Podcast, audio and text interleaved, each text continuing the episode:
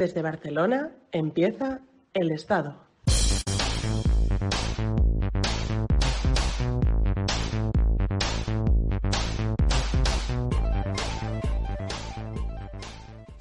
Un saludo a todas y bienvenidas una vez más a este podcast del Estado. Hoy entrevistamos y charlamos con Patricia Castro. Es novelista, es una de las pensadoras que está irrumpiendo con fuerza esta izquierda combativa de nuestro país. Además ha escrito la novela Sueño contigo, Una pala y cloroformo.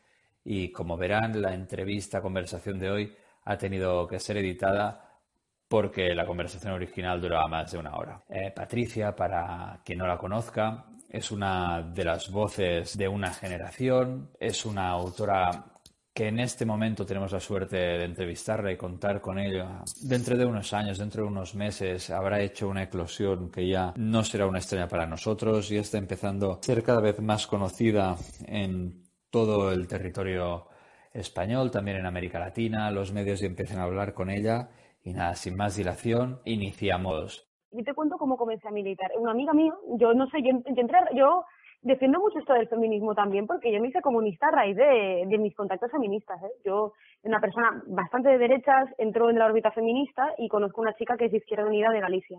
Me dice, no te preocupes, te va a pasar un contacto aquí de Barcelona para que pues conozcas a gente y tal. Y la militancia, o sea, yo soy muy mala, no es que sea mala militante, es que no sé. Pero eres escritora, los escritores tomen aparte, eso es. Ya, y también te digo una cosa, que hay cosas que a veces, no sé, es como, mm, mm, sea, no, no me convence. O sea, yo, no sé, soy más radical en ciertas cosas, yo acepto un poco la, la disciplina de mi partido, pero hay cosas que a mí yo prefiero mantenerme un poco callada, porque bueno, no sé si cambiarán las cosas algún día, pero hay cosas que no, no sé, mm, las de diferente, las de diferente, punto, ya está, no sé si me entiendes. Sí, sí, te estás dinamitando un futuro como, como diputada o esto, ¿eh? Sí, eh, totalmente, lo sé, lo sé, pero mira, a lo mejor creo demasiado, ¿sabes? Pero me lo creo, lo que, no sé, es como tú dices, militancia y yo prefiero a veces cuando no comparto algo no reventar y, intentar colaborar desde donde puedo y me dejan.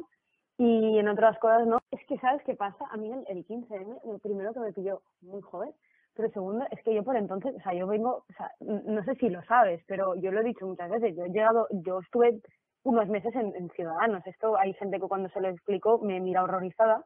Y yo, yo, no, lo, no, lo no, lo, sabrás porque estamos por teléfono, así que no. no, pero yo, yo creo que primero que además hay una cosa, y esto te lo voy a decir con, en línea con lo que pasa hoy en día, y es una de las cosas que discrepo.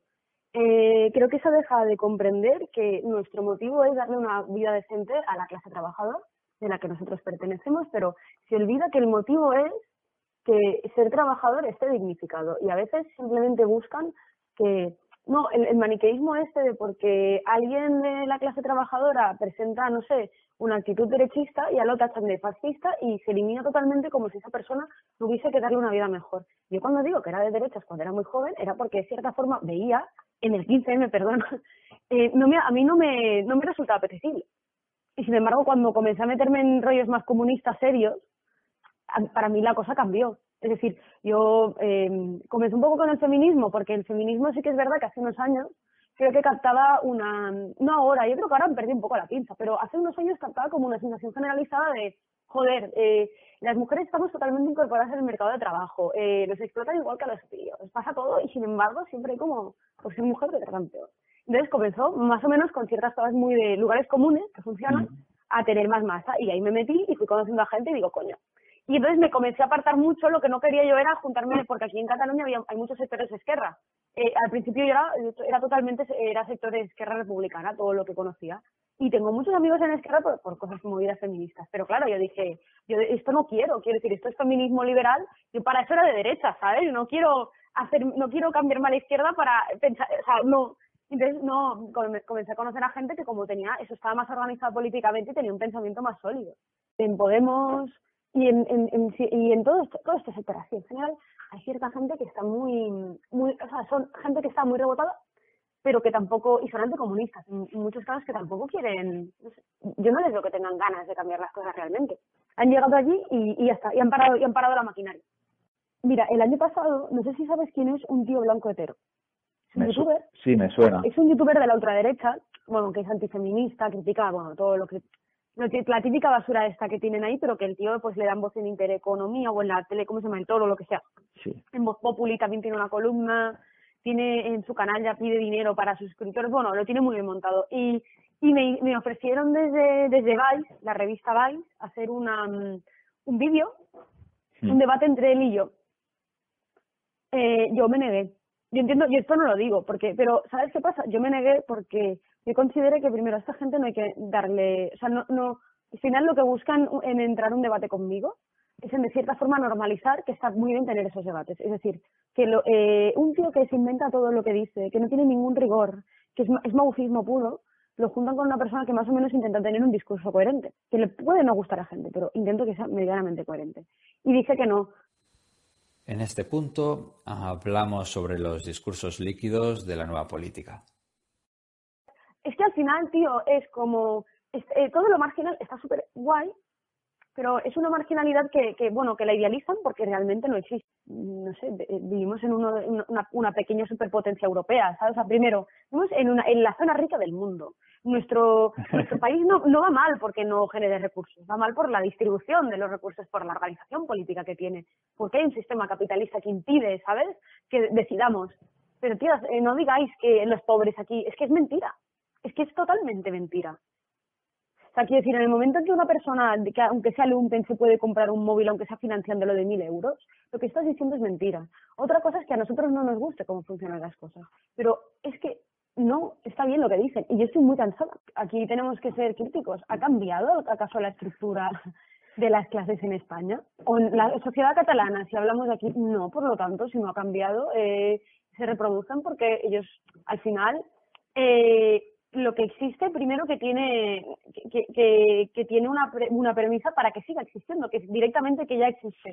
Por lo tanto, nosotros como izquierda debemos transformar la realidad para que no- eso no suceda. Si no la transformamos, eh, pues... Y es normal que la gente de cierta forma no nos crea, en general, porque la gente ve la realidad y dice, coño, este era su abuelo, eh, este era su hijo y su nieto seguirá estando y yo, te- yo ganaba mil euros en el año 2000, es 2020 ha crecido, ha subido más de un 30% el precio de la vivienda, todo, y yo sigo cobrando lo mismo. O sea, ha habido una devaluación interna y me estás diciendo que por subirme el salario mínimo a tal ya es la victoria de la clase trabajadora. Perdona que me ponga así, ¿eh? pero, pero es que eh, tenemos un, o sea, es muy contradictorio lo que decimos de luego lo que hacemos. Muchísimo. Y así, claro, es que es normal que no que la gente no, no sé, no tenga ilusión, no pueda y Podemos al principio, pues oye, intentaron, pero claro, eh, estaba en su naturaleza acabar así. Sí, bueno, a ver, a ver cómo sigue la cosa. Es que yo a veces, a mí, no sé, he tenido debates absurdos, pero ya es al nivel de, mira, mundo cultural, si quieres. Ejemplo, yo trabajo por las tardes y estudio por las mañanas, porque quiero ser socióloga, estoy en tercero de carrera, yo estudiado economía, pero ahora quiero, yo quiero ser socióloga. Porque Pero tú hiciste económicas, eso sí que lo Eh, visto. exactamente, sí, sí. Pero eso es una mierda. Es religión, o sea, aprendes una religión. Es el credo. Y, y argumentos circulares, todo es autológico, no hay de verdad una ciencia detrás de lo que dicen. Eh, sin embargo, en sociología, joder, se nota mucho. Todo, todo es, muy, te enriquece como persona, aunque la universidad sea lo que sea. Y, y para investigación y todo, o sea, es que no. Entonces, yo trabajo por las tardes, porque soy trabajadora y no puedo estar cuatro años más sin trabajar, eh, no sé, sin tener ingresos, no puedo, vale, pues trabajo de tarde y yo salgo a las 11 de la noche, entro a las 5, salgo a las 11 y, y siempre todas las movidas culturales que hay, que me, o que me invitan o que me dicen algo, claro, yo pienso, hostia, soy la única que, que tiene un trabajo que no le permite ir a tal sitio, a tal evento, porque todos ellos siempre pueden ir perfectamente. Entonces, esto lo hablé con Eddie Sánchez, hay un vídeo que tenemos colgado en YouTube que lo decimos. Entonces, Eddie Sánchez cogió y dijo, la izquierda Erasmus, que esto lo utilizaba en, en un ensayo que, que he escrito, eh, que saldrá este año, el, el 2021 publicado. Pero dijo Eddie Sánchez, claro, es que esta izquierda es la izquierda Erasmus. Viven de prestado, en el centro de la ciudad como si fuesen turistas, y no tienen nada, porque claro, en algún momento si son clase media heredarán, aunque luego se lo pulan. Y hace poco Esteban Hernández en el Confidencial publicó un artículo que me gustó mucho, que decía que eh, la clase media en este país estaba eh, dilapidando incluso su propio futuro, porque estaba viviendo de rentas mucho antes de lo que lo habían hecho las generaciones pasadas. Es decir, que no habían generado no habían generado ningún tipo de valor, porque ya no hay ni sueldos altos para la gente que tiene trabajos decentes. Entonces, y, explicaba por qué eh, viven de rentas directamente y, y no de, de, de las rentas de su trabajo. y estaba, estaba muy bien.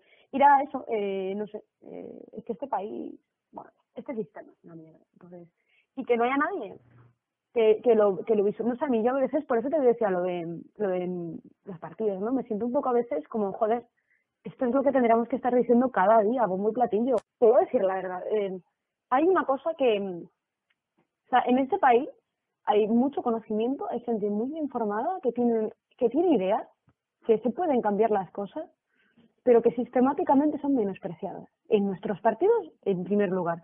Y si nosotros queremos cambiar las cosas, deberíamos de dar más voz a la gente que de verdad piensa diferente y quiere tener un compromiso político. A ver, eh, yo creo, por ejemplo, en que las ciudades se tienen que democratizar, que el espacio debe de ser para las personas y no para no para los coches, sino para los cruceros, para el turismo, etcétera, etcétera, ¿vale? Pero cuando tienes un momento tan acuciante de pobreza como ahora, de una crisis tan galopante que viene y que la gente la nota, no sé si lo mejor es ponerse a incidir más en carriles bicis. Yo soy la primera que me encantaría que la gente pudiese ir en bici, tuviese una vida más, más agradable y tal. Entonces, a veces, se, no sé, se intentan llevar debates a terrenos que son absurdos, porque no es ni el momento, ni tocan, ni nada. Y luego cosas que son de verdad de extrema necesidad, no se tocan nunca. No se tocan nunca. Coño, o sea, perdona, es como decían, no, vamos a crear una eléctrica aparte y tal, no, tío, lo que tienes que tener es un programa de nacionalización o de penalización a quien, no sé, a las empresas que se dediquen a eso para romper un monopolio natural, que es que se lo dice Adam Smith, joder, o sea, me refiero, no eres capaz ni de sostener el, el, el discurso de un liberal clásico, eh, a mí me parece pobreza espiritual, perdona, o sea, ya llega un momento en que, en que incluso la derecha sí tiene un discurso mínimamente inteligente, eh, la derecha de tecnocracia así mm, neoliberal, eh, ganará. A mí la imagen esta de cosmopolita, eh, que va en bici, que no fuma, que no bebe, que no sé, es como el protestante ideal, perdona que me ponga así, ¿eh? pero me Sí, encanta, me es que yo encanta. claro, es que yo comparto, ¿y ¿sabes lo peor de todo? Que yo comparto esas ideas, pero no así, porque así son, son, son risibles. Quiero decir, a mí me parece genial que, coño, o sea, que la gente vaya en bici, ¿por qué? Porque primero que comentas que una escala humana de la ciudad. Si tú quieres que la gente vaya en bici a los sitios, la ciudad no puede crecer eh, indefinidamente. Entonces vas a tener que crear barrios que tengan ya dotaciones para que esa gente que va por, por su barrio, en bici o lo que sea, o caminando, lo tenga medianamente cerca. Eso ayuda a un crecimiento más, eh, más planificado de la ciudad. Y no desarrollo, que es la imagen que tiene un poco Barcelona en algunos sitios. Pero, pero vale, está muy bien y menos contaminación y tal. Pero eso no puede ser tu único plan. Porque justamente no tenemos todo eso porque en este país siempre ha habido, eh, es que es de una, es que no, esto de democracia a mí a veces se me queda, parece ridículo llamarlo así, pero la gente no tiene mínima capacidad de decidir sobre su vida. En general, la gente está expuesta a un mercado laboral penoso, en el cual solo si trabajas de algo público y ni eso tienes algún tipo de amparo y tal, sueldos de miseria. Eh, es que, por ejemplo, con los del sindicato Yugatés, que me parece perfecto, yo he, yo he ido a cosas del sindicato Yugatés, o sea, yo estoy muy a favor de que se haga. Pero es que es como todas las organizaciones que tenemos últimamente, son esporádicas, espontáneas, salen para una cosa concreta y luego se acaban, eh, no tienen permanencia en el tiempo y sobre todo celebran como una victoria el, no sé, el, gestionar la barbarie. Eh, hemos pu- puesto un techo de ahora en, los alquileres en, en, en Cataluña, en máximos históricos. Es una pequeña victoria, es un pequeño triunfo, pero alguien debería hacer una lectura muy clara. Coño, se han parado los alquileres en el tope más alto que pueda sacar cualquier rentista.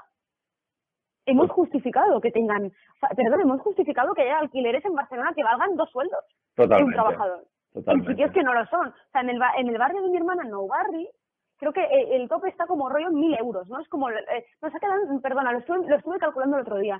Si el piso es nuevo, es plan, hay como por de Sí. 5 años, de 10, depende qué instalaciones tenga y tal, tú lo puedes calcular. No sé, salió por 980, una cosa así. Digo, qué puta barbaridad. Que que es que aquí no cobra nadie eso. Es que no puede, ni juntando dos sueldos y el, es que no da.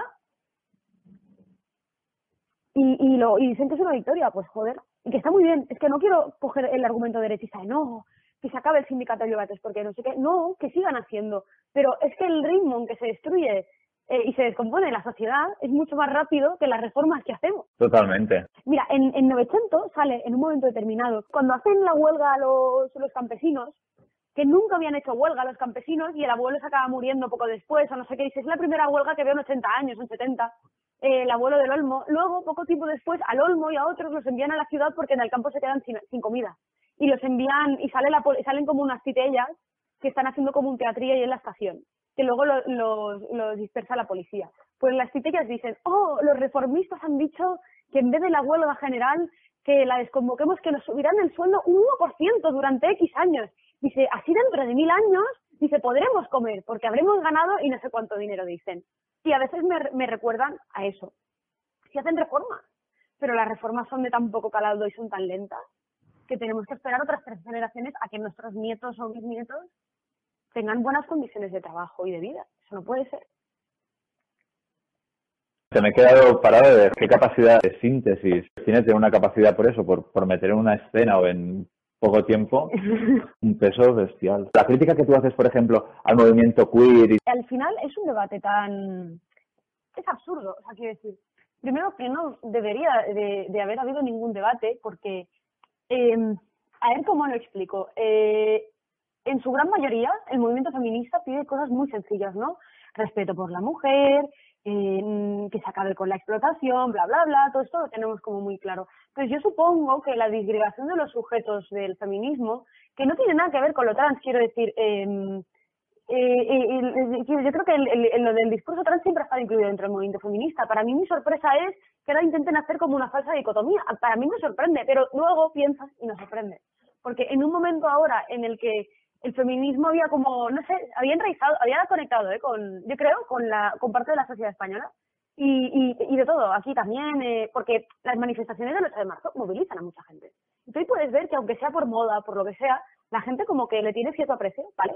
Pero cada vez estaban pidiendo eh, más o menos cosas más normales, en el sentido de salarios iguales, que puedas ir sola por la noche y que no tengas miedo, cosas como muy básicas que se pueden hacer. Pero a veces lo que se puede hacer es lo más revolucionario, porque toca un puntal del sistema y ya comienza a haber problemas. Pero el tema este con, con cada vez inventarse un nuevo sujeto del feminismo, o perdona, esto ha pasado con el movimiento obrero, en, la izquierda, inventarse un nuevo sujeto porque ya no funciona el anterior, como si esto fuese por moda, ¿sabes? Al final es, tienes que hacer un análisis histórico. Eh, el, cuerpo social de la mujer ha estado explotado, oprimido, perseguido a lo largo de la historia, por eso existe y por eso hay una lucha política.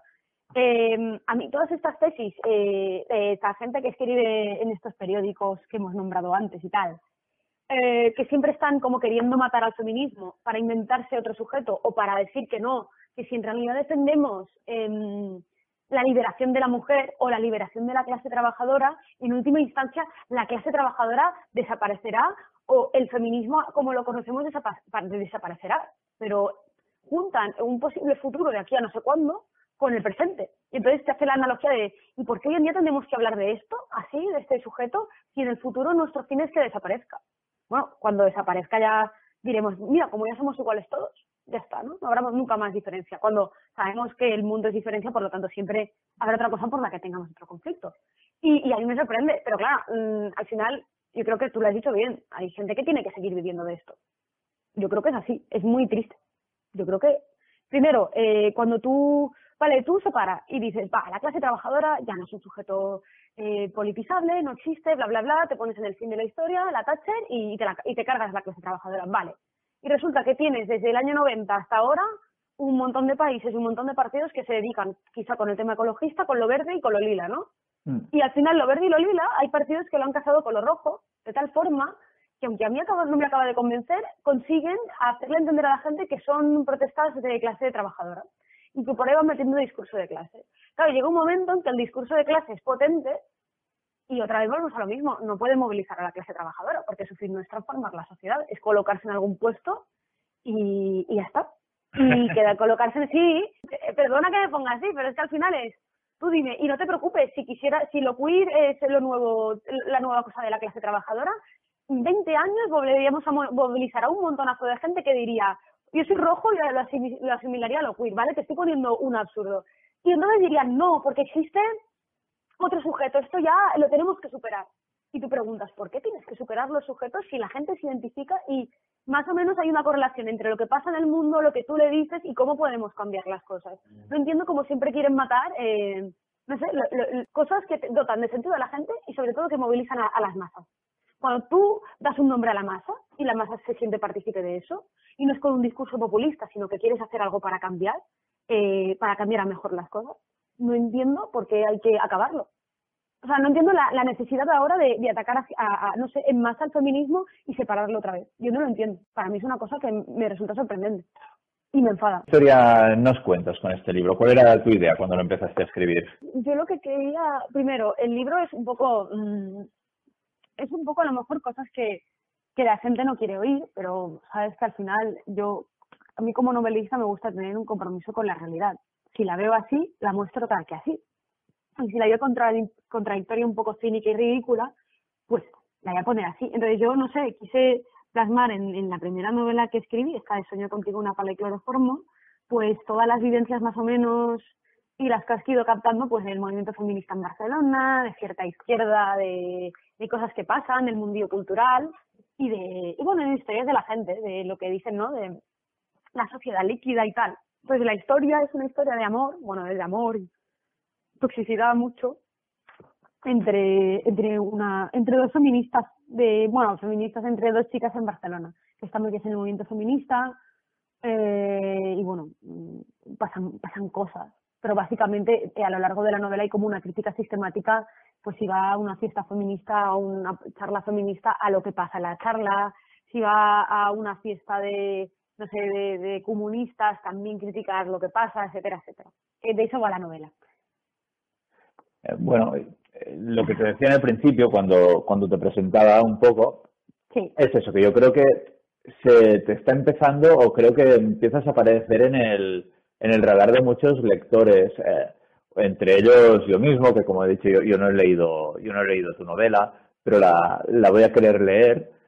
Y hasta hace poco, hace unas semanas, publicaron una entrevista de Daniel Bernabé y él te, y él te citaba como una de las de las escritoras que, que él más sigue y que hay que tener en cuenta. O sea, ¿cómo te tomaste esta, esta consideración? No sé si lo sabías, no sé si hay gente que te ha felicitado te ha dicho algo sobre, sobre este tema.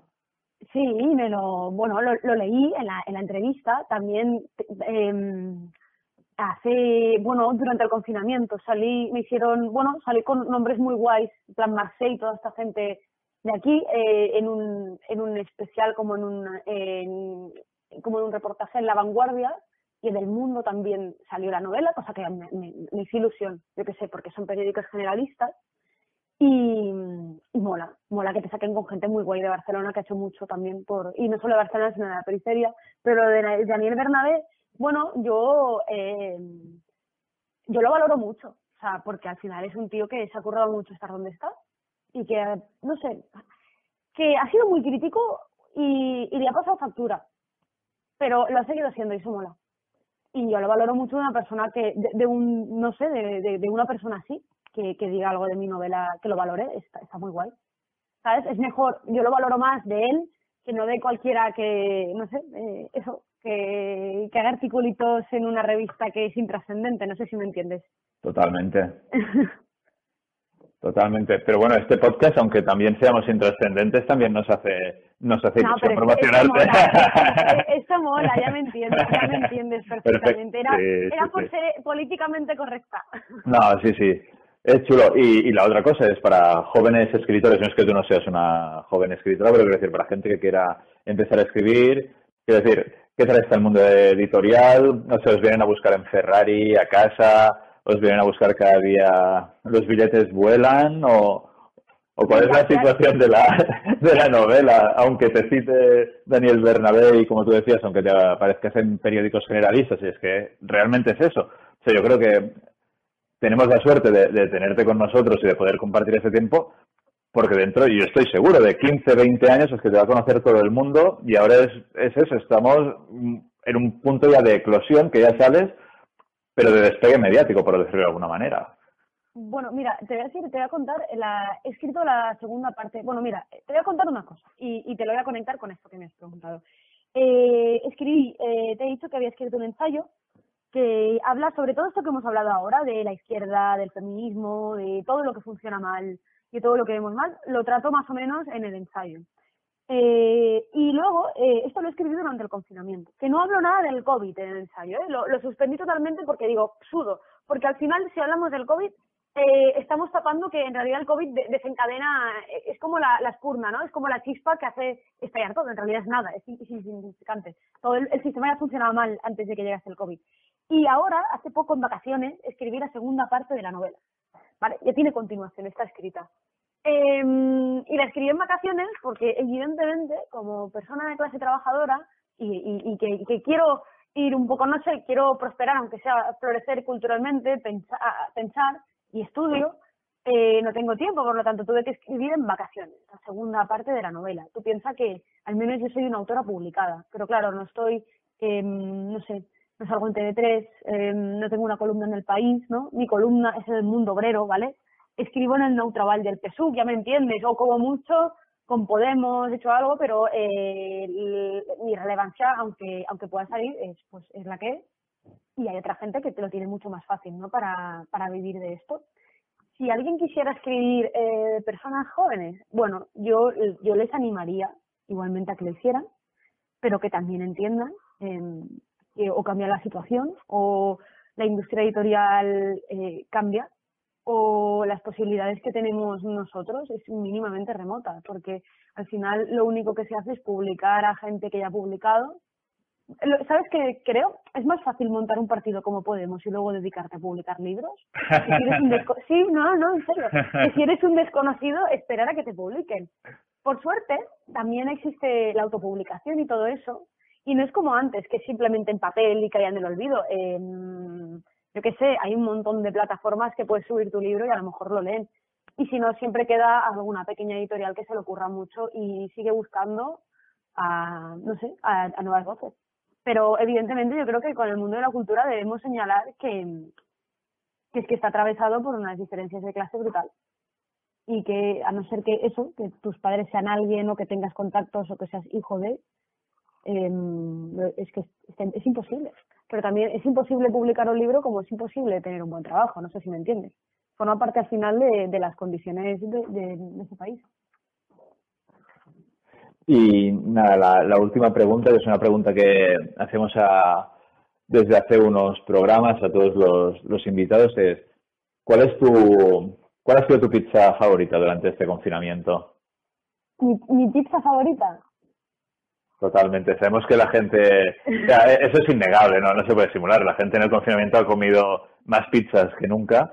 Por lo tanto, sabemos que aquí la gente ha optado por una u otra. No, perdona, pero tienes razón, ¿eh? He hecho más pizzas que nunca. Aparte, me gusta comprarme la masa, hacerla, ¿sabes? Pues eh, me, me, la que más me gusta a mí es de mozzarella con tomate y anchoa. Toma ya. Me ha gustado la pregunta, te lo tengo que decir. es la mejor, es la más distendida, es la que realmente la gente aguanta toda la entrevista para escuchar cuál, qué, qué pizza come la gente. Muchísimas gracias por tu tiempo, de verdad. ¿eh?